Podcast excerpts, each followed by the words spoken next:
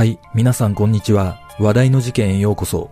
今回の考察は未解決事件、熊本県元町議男性殺害事件です。この事件は2021年に当時74歳の男性が自宅で何者かに殺害された事件ですが、思ったように捜査は進まず、未だ解決の糸口は見つかっていません。また、犯行動機についても様々な見方があり、強盗目的なのか、怨恨なのかも断定できず、犯人像の絞り込みも難航しています。一体、この男性を殺害した犯人は誰だったのか。まずは、事件概要からどうぞ。事件概要。2021年5月24日午前6時15分頃、熊本市南区の民家で、この家に住む元町議の男性 N さん当時74歳が死亡している姿を同居していた妻が発見した。遺体発見時、N さんは寝室でうつ伏せに倒れ、鼻と口には粘着テープが貼られ、両手足を紐で縛られており、首に少し圧迫痕があったものの、他に目立った外傷はなく、司法解剖の結果、死因は粘着テープで呼吸ができなくなったことによる窒息死と判明した。これらのことから、警察は殺人事件と断定し、捜査を開始したところ、現場から直線で約4キロ離れた国道沿いに N さんの所有する軽トラックが放置されているのが発見され、犯人が逃走に使った可能性が高いことが分かった。また、敷地内にある別の建物から金庫がなくなっていることが分かり、強盗目的の犯行も視野に入れ捜査を続けているが、夜間の犯行のため手がかりが少なく、現在も犯人を特定することができず、未解決のままとなっている。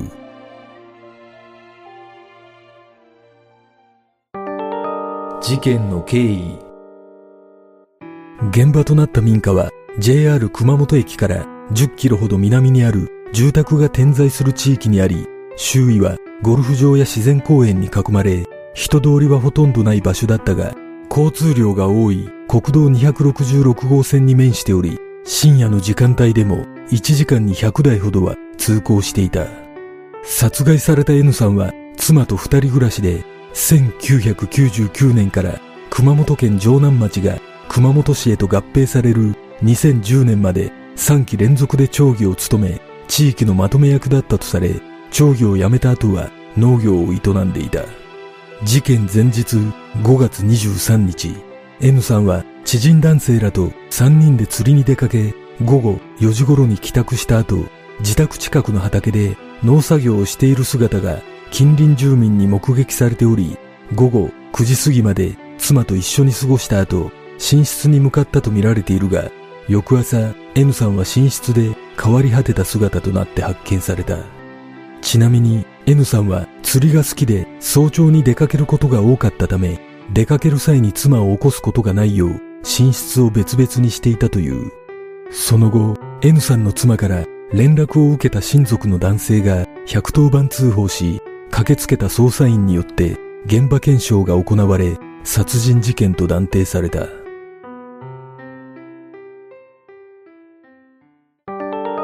現場の状況警察による現場検証の結果、寝室のタンスから物色した形跡が見つかり、敷地内にある別の建物からダイヤル式の金庫が持ち去られていることが分かったが、その金庫には農作物の取引を記録した伝票などが保管されていただけで、現金などは入っていなかった。また、N さんの携帯電話と財布は室内に残されていたが、財布には小銭は残されていたものの紙幣がなかったため、犯人が抜き取った可能性があることも分かった。そして、犯人の侵入経路を調べたところ、玄関の外側に鍵が差しっぱなしになっているのが発見されたことから、犯人が何かしらの手段で鍵を手に入れ、玄関から侵入した可能性が高いことが分かり、さらに現場からは N さん夫婦や関係者以外のスニーカーの足跡が複数見つかったことから、複数犯の可能性も浮上した。その他、現場の敷地内から N さんが所有する白い軽トラックがなくなっていることが分かり、その行方を探していたところ、24日午前11時過ぎに現場から直線距離で約4キロ離れた宇土市の国道沿いで N さんの軽トラックが発見された。周囲が畑に囲まれた場所に放置されていた N さんの軽トラックはドアは施錠されておらず、鍵はキーシリンダーに刺さったままとなっており、犯人が現場から逃走する際に乗り捨てたとみられたが、鑑識の結果、犯人の特定につながるような物証は確認できなかった。近隣住民によると、この場所は近くの店舗の従業員が出勤の際に自家用車を路上駐車したり、周辺の住人が近道に使ったりする以外はあまり車が通らない道だとされているため、犯人がそれを知った上で放置したとすれば、土地勘がある人物が関与したとみられ、この場所で別の車に乗り換えた可能性も浮上した。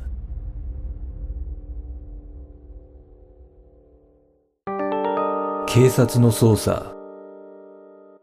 司法解剖の結果 N さんの死亡推定時刻は24日午前0時から午前6時の間とみられたことから警察は事件から1週間後の日曜深夜から月曜早朝にかけて現場付近を通った車約200台の運転手に聞き込みを行っているが有力な情報は得られなかった。また N さん宅の入り口は国道とは反対側にあり近隣の住宅と少し離れていたことや高い塀に囲まれ外からは様子が伺いにくいことなどに加え夜間の犯行だったために不審人物や物音などの目撃情報も全くなかった。そんな中唯一の手がかりとなったのが N さんの白い軽トラックだった。その後の調べで N さんの軽トラックは目撃情報などから24日午前7時から8時頃にはすでに止められていたことが分かり、警察は軽トラックが通行したとみられる経路に設置された防犯カメラ映像の解析を進めたが、犯人の特定につながるような決定的な映像を見つけることができなかった。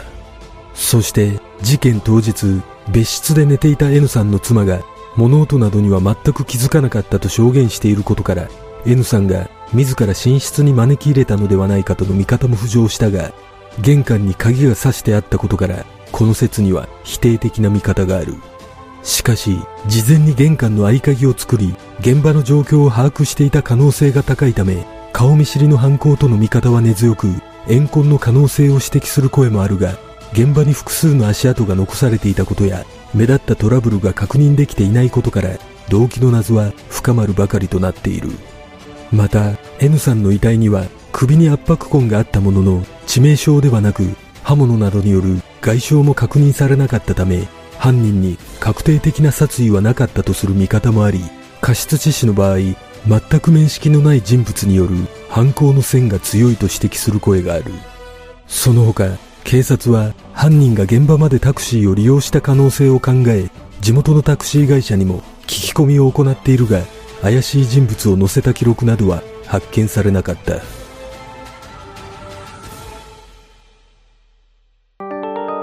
類似事件。実はこの事件から約1年3ヶ月後この事件との関連が噂される事件が発生している。2022年9月1日午前4時30分頃熊本県の長洲町で建設会社会長の男性当時69歳宅に3人の男が押し入り会長夫婦に暴行を加えその後車や現金などを奪い逃走するという強盗傷害事件が起きている。この事件は後に3人の若い男が逮捕されているが被害者の自宅が郊外で人目につきにくい場所にあったことや就寝時間を狙った犯行だったことそして複数犯によって被害者が粘着テープで縛られていたことなどが N さんの事件と酷似していたことからこの3人が N さんの事件に関与しているのではないかとの見方が浮上した。さらに犯人らは車を奪って逃走し乗り捨てるといった手口が似ているため余罪を追及するべきとの声も上がった。しかし捜査関係者は2つの事件の関連について複数犯であることや被害者が縛られること車で逃走して乗り捨てるなどの行動は強盗事件でよくあることだとの見解を示し現時点で2つの事件に関連性はないと考えていると述べ引き続き N さんの事件は別件として捜査を進めるとしている。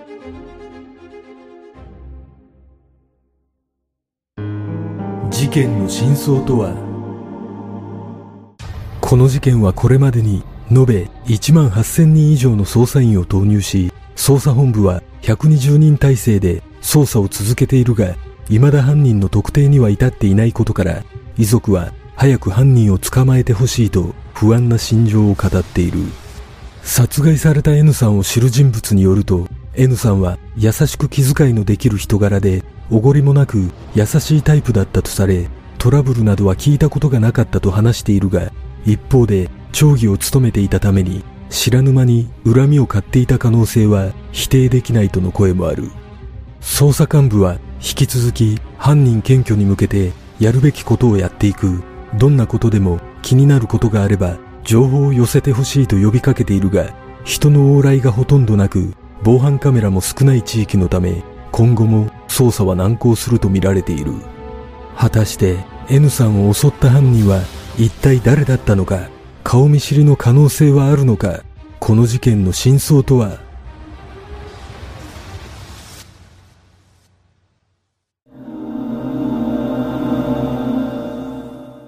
この事件で警察は、これまでに住民や関係者への聞き込みのほか、防犯カメラの映像解析を4回実施したとされていますが、映像の解像度が悪いことから、結局、犯人の特定には至っていません。私がこの事件で一番重要だと感じることは、犯人が N さん宅の合鍵を準備していた可能性があるということです。この鍵については、警察が詳細を公表していないことから、合鍵だと断定はできませんが、仮に合鍵だとすれば、やはり顔見知りが関与している可能性が高まります。しかし、たとえ顔見知りが関与していたとしても、元鍵を入手することは難しいと思われるため、どのように合鍵を作ったのかには疑問が残ります。また、顔見知りであれば、室内に N さんの携帯を置いたまま逃走したことには違和感を覚えるため、単純に顔見知りの犯行であると断定することも難しいと感じます。ただ、この事件は計画的な犯行ということは間違いないため、やはりある程度、距離の近い関係者が関与していると思われ、敷地内の別の建物まで金庫を取りに行っていることから、目的は金庫の中身だったと考えるのが自然のような気がします。N さんに対する確定的な殺意がなかったとも取れるため、もしかしたら依頼された者たちによる犯行だったのかもしれません。この事件で私がまず感じたことは、昨今、犯罪件数が増えているアポ電強盗の手口によく似ているということです。深夜に複数の男が侵入し、被害者を縛って金目のものを奪うといった手口がアポ電強盗の手口と非常に似ている印象を受けるため、この事件も闇バイトの募集などで面識のない複数の男が集まり、誰かの指示によって行われたのではないでしょうか。だとすれば、現場に複数の種類の足跡が残されていたことも納得できます。このような観点から私が気になることは、この事件の後に起きた類似事件との関連についてです。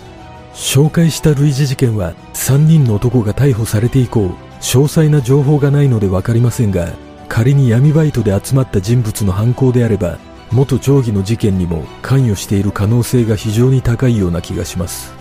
警察は早々に2つの事件の関連を否定していますが、否定する根拠などがないのであれば、余罪の追及や指示系統の解明によって、元町議の事件に関与した人物が浮上する可能性はゼロではないと感じます。ただ、この説で一つ腑に落ちないことは、N さん宅の玄関に鍵が刺さったままになっていたことから、合鍵が使用された可能性があるということです。しかし、警察が鍵屋などに聞き込みを行ったとの情報がないことから、合鍵ではなかったと考えることもできるため、犯人が意図的に鍵を刺して逃走した可能性もあります。現在、海外に潜伏している強盗グループの捜査が進んでいるため、もしかしたら今後の捜査で N さん宅が強盗リストに載っていたことが発表されるかもしれません。皆さんはどんな考察をするでしょうか？